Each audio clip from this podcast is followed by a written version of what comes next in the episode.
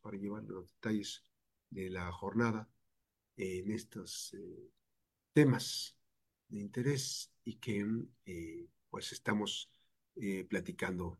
Desear, con motivo de estos temas, desear los mejores parabienes. Es, es la primera emisión del 2024 y espero que sea todo el año, espero que sean muchas, la emisión 2024 de Estricto Derecho y nos acompaña, está con nosotros a través de Zoom el maestro eh, Romualdo García. Romualdo García, que eh, pues vamos a platicar sobre el tema que nos eh, atañe en esta jornada, sobre los temas de interés de lo que está sucediendo. Estricto derecho, el primer gran fracaso de Morena en 2024, la no ratificación de Ernestina Godoy. Estimado maestro Romualdo García, ¿cómo estás? Muy buenos días, feliz año. ¿Qué tal, Max? Muy buen día y muy feliz año para ti y para todo nuestro auditorio que nos hace el favor de escucharnos y también de sintonizarnos por medio de las redes sociales. Efectivamente, como lo mencionas, hoy vamos a abordar este tema, el primer gran fracaso de Morena en 2024. Y qué fracaso totote, porque la no ratificación de Ernestina Godoy hay que dimensionarla en su justa medida. Estamos hablando no de una pieza cualquiera, no de un elemento pequeñito dentro de lo que es el, sistema.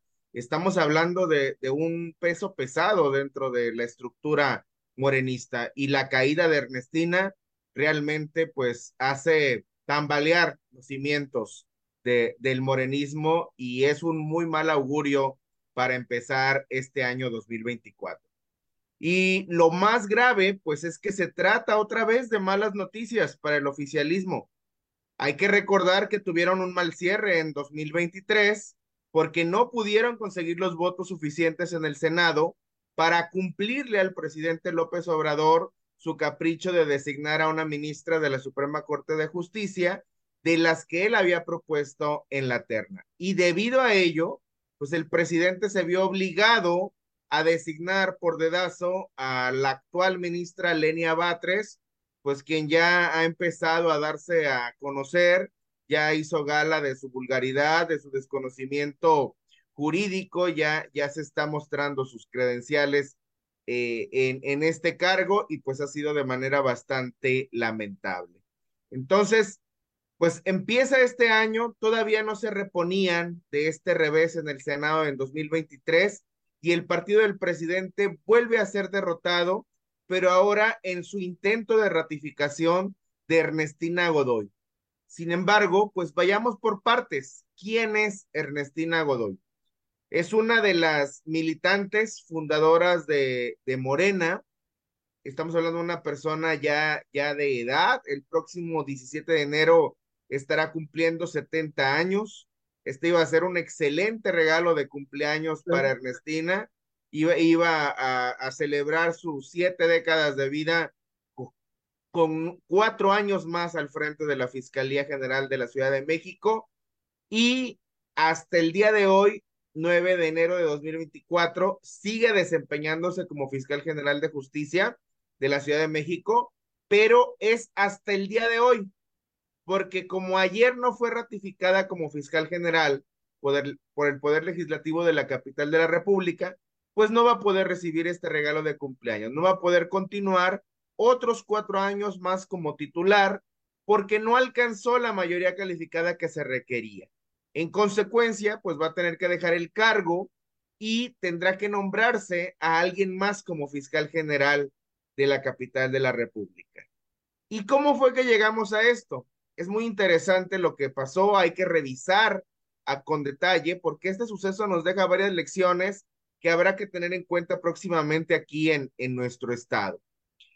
En septiembre de 2018, Ernestina Godoy estaba ejerciendo por segunda vez como diputada local en la Ciudad de México y además era la coordinadora del grupo parlamentario de Morena en el Poder Legislativo.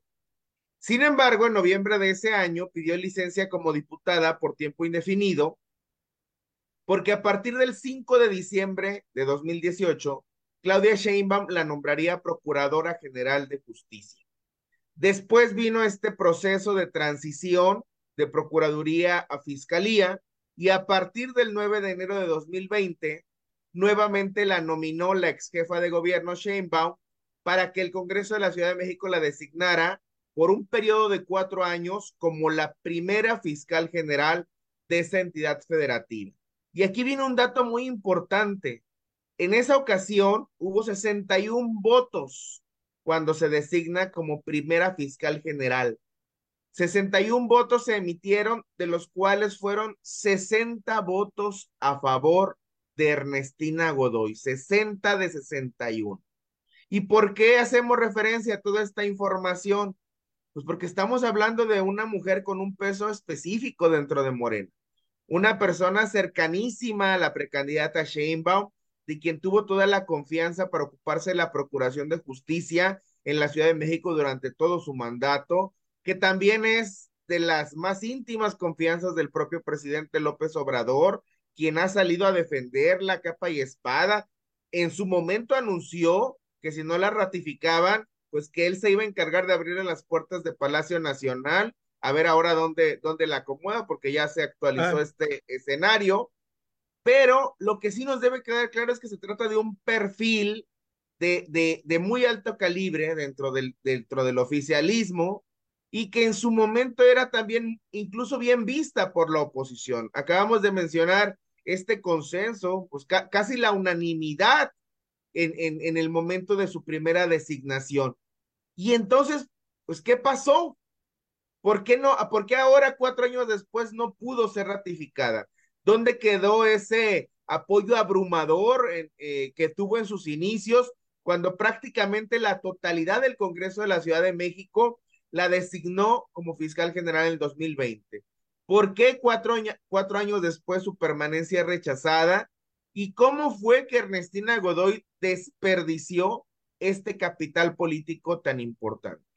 Y aquí, para mi punto de vista, hay una sola respuesta los propios errores, todos ellos muy graves, de la señora fiscal general de justicia de la Ciudad de México. El primero y el más grave, el permitir la politización de la justicia. ¿Por qué? Pues porque ella dio pie a que la Fiscalía Capitalina fuera utilizada para todos los fines que se quisieran, menos el de hacer justicia. Tuvimos un caso gravísimo cuando a petición del actual fiscal general de la República, de Gertz Manero, se prestó la fiscalía para que hubiera, para que pudiera consumarse la venganza personal de Gertz Manero en contra de su excuñada, de Alejandra Cuevas Morán, quien tuvo que ser exonerada por el Pleno de la Suprema Corte. Estamos hablando de que este asunto llega hasta la Suprema Corte y queda en evidencia la forma tan burda en que se utilizó el sistema de justicia para una venganza personal. También es muy grave el servilismo que siempre mostró hacia Claudia Sheinbaum, una conducta totalmente indebida, porque precisamente para eso se hizo esta reforma que le otorgó autonomía constitucional a las entonces procuradurías y las transformó en fiscalías. Y fue precisamente para que no estuvieran al servicio de los intereses del gobierno en turno. Ernestina Godoy hizo a un lado estas disposiciones y prefirió convertirse en una fiscal carnala, como siempre se le mencionó en los titulares de los, de los medios. Y precisamente para demostrarle su lealtad a Claudia Sheinbaum, pues se dedicó a la persecución de opositores, de potenciales rivales políticos, llegó incluso a, a la práctica del espionaje, este espionaje indiscriminado, que incluso fue denunciado por medios de comunicación de gran prestigio como el propio New York Times. Y pues a eso hay que sumarle escándalo tras escándalo, como fue lo que ocurrió con el fiscal general del estado de Morelos, Uriel Carmona, a quien fueron y detuvieron eh, de manera bastante arbitraria, que incluso tuvieron que intervenir los tribunales del propio Poder Judicial de la Federación para que, para ponerle un alto a, a estas acciones tan, tan ilegales que estaban desarrollando. En fin, todas estas conductas ilegales, ilícitas, todas las presiones, chantajes, amenazas, incluso en, en estos días, ataques armados contra una legisladora de, de, del Partido Revolucionario Institucional. Sí. Es, es realmente un escenario que por donde lo vean, donde lo vean, donde lo queramos ver, no hay manera para que pueda lograrse, para que pudiera haberse logrado la ratificación de, de Ernestina Godoy. Hay nada más una, un dato, aportación para lo que estás diciendo, que en este escenario de la persecución, de la, intervención telefónica, de las, del espionaje telefónico político, donde se vio involucrado el Estado de la Fiscalía General del Estado de Colima, ¿eh? o sea, no es cualquier cosa, donde este, pues, eh, la Fiscalía de Colima, atendiendo a, estrategias de la propia Fiscalía General de la Ciudad de México, eh, que, dirige, que dirigía Ernestina Godoy, pues bueno, se prestaron este tipo de acciones, ¿no? Y ahorita se hacen los ingenuos, como que no saben nada, como que no. Ay, pero finalmente, con Santiago los descubrió y los encueró de cuerpo entero, ¿no? Así es. Y efectivamente, como lo mencionas, dentro de varias de estas irregularidades tan graves que hemos mencionado, hubo incluso participación también de la Fiscalía de aquí del, del estado de Colima por medio de, de su actual titular, quienes se prestaron precisamente a servir a estos propósitos, pues terriblemente contrarios a lo que es el Estado de, de derecho. derecho. En fin, pues sucedió lo inevitable porque desde el 13 de diciembre ya se había intentado eh, eh, que se ratificara Ernestina. No fue posible en aquel momento. Desde entonces no daban los números. Se prolongó su agonía hasta ahora, hasta enero de 2024. Ya no se podía posponer más porque hoy, hoy concluye precisamente su, su mandato.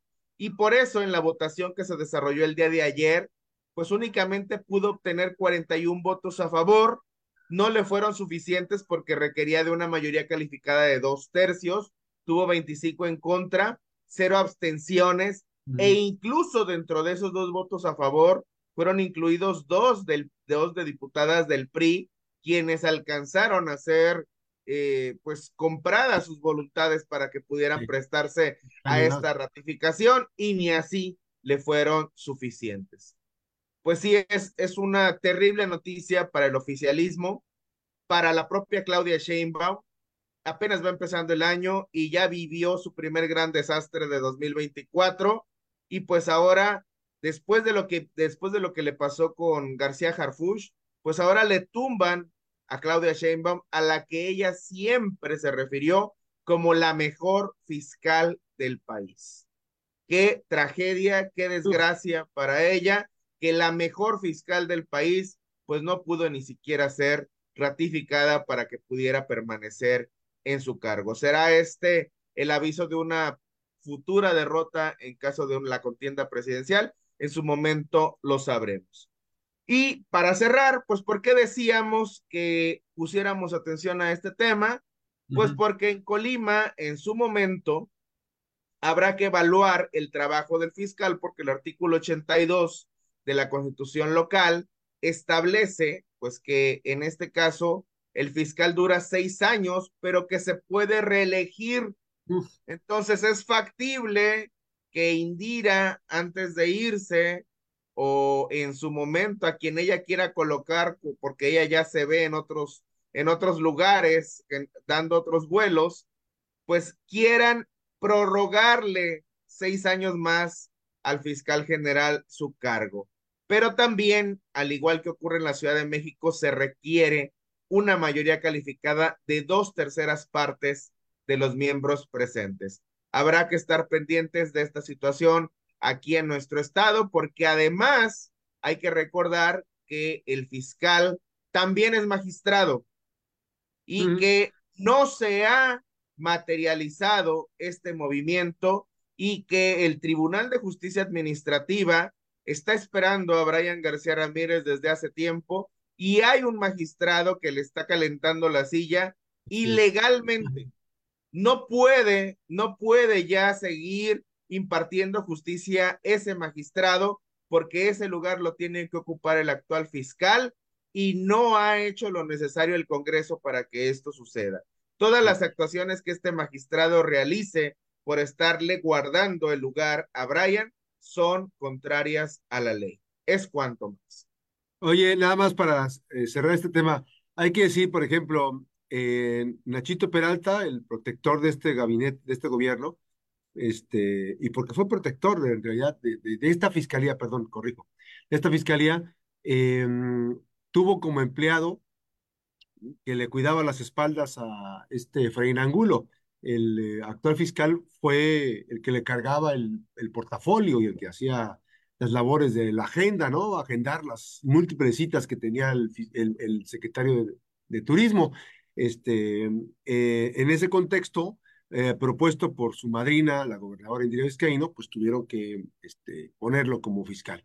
Evidentemente, eh, se violó la ley porque primero lo pusieron y después modificaron la ley para decir que podría ser una persona con, nacida en Estados Unidos, ¿no?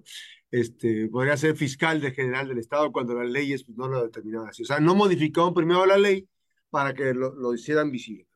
Ahora, también, ahora bien, eh, ya, era, ya, era, ya era magistrado del Tribunal de Justicia Administrativa y goza de esa dualidad.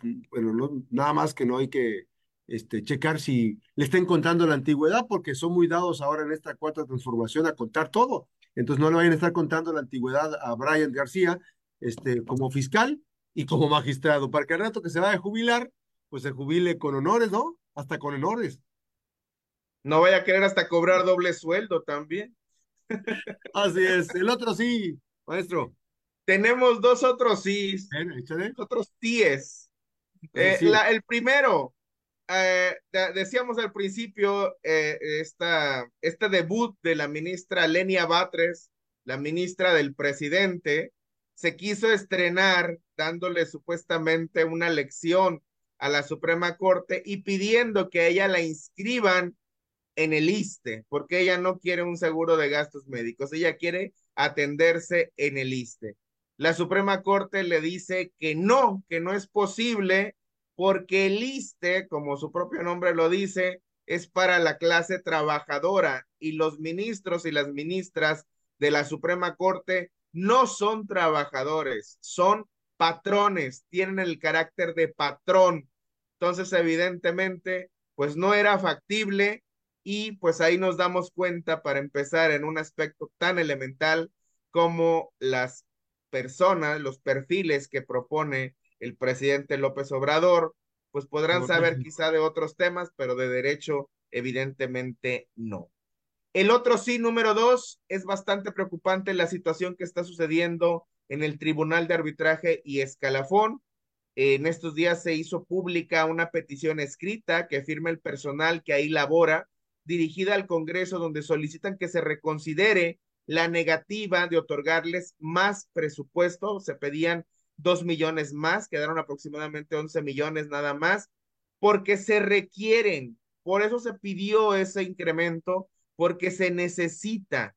Estamos hablando, según lo que denuncia el propio personal de, del TAE, que están pendientes, están, de, están pendientes de trámite más de 4.500 juicios de carácter burocrático, más de 4.500 expedientes que tienen que ser atendidos por 13 personas.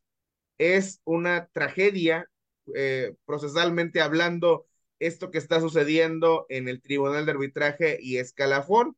Nada más para, para cerrar el punto y volviendo otra vez con la ministra Lenia Batres, ahora que asumió el cargo, se quejaba porque le habían dejado 93 asuntos para tramitar. Hay cuatro mil, más de cuatro mil. Perdón. Acá hay más de cuatro mil. Acá son 4.500. ¿eh? Ella se le hacían mucho 93 asuntos, pues aquí la mayoría morenista en el Congreso del Estado está asfixiando presupuestal, laboralmente al Tribunal de Arbitraje y Escalafón y parece que lo que menos les interesa es que haya justicia laboral en el ámbito burocrático porque están ahorcando al Tribunal de Arbitraje y Escalafón.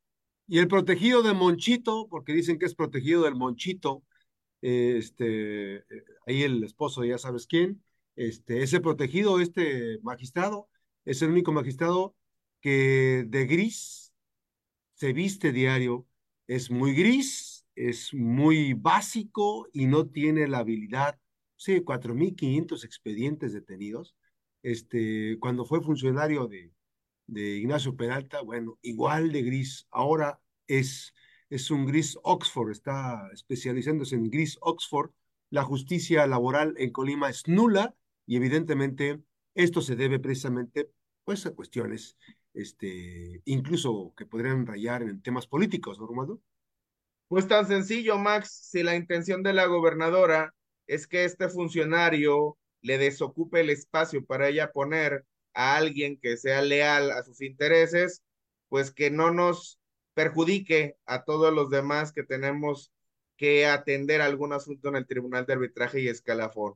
Que lo siente, que hable con él, que le pida su renuncia, como regularmente se estila, y que ponga a alguien, pero que los juicios se tramiten, que los juicios avancen. Estamos hablando de juicios con retrasos de tres, de cuatro, de seis, de años que, que están ahí esperando que se les dé una resolución.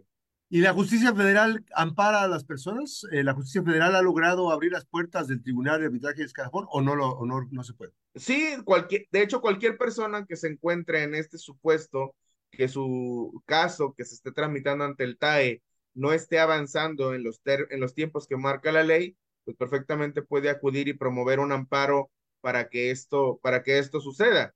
Ya, ya ha pasado y estuvo pasando eh, cotidianamente el, el año pasado evidentemente se genera una situación de, de crisis y por eso yo decía hace un momento, si, si lo que se trata es de que se vaya este funcionario, pues ya que lo quite, que e, ella lo puso de común acuerdo sí. con, con Ignacio Peralta, pero pues sí, yo, yo quisiera en, en, este, en, este, en este caso no referirme solamente a, a, al propio titular del tribunal, sino al resto de, de personas que laboran ahí y que están siendo sometidas a una presión, a unas condiciones realmente inhumanas en las que no es factible que puedan continuar trabajando. Si el, si el problema es con el presidente del tribunal, pues que se arregle ese problema directamente entre la gobernadora y el presidente, pero pues que se oxigene ya eh, la labor jurisdiccional del Tribunal de Arbitraje y Ojalá, ojalá, porque tienen que hacer una ruta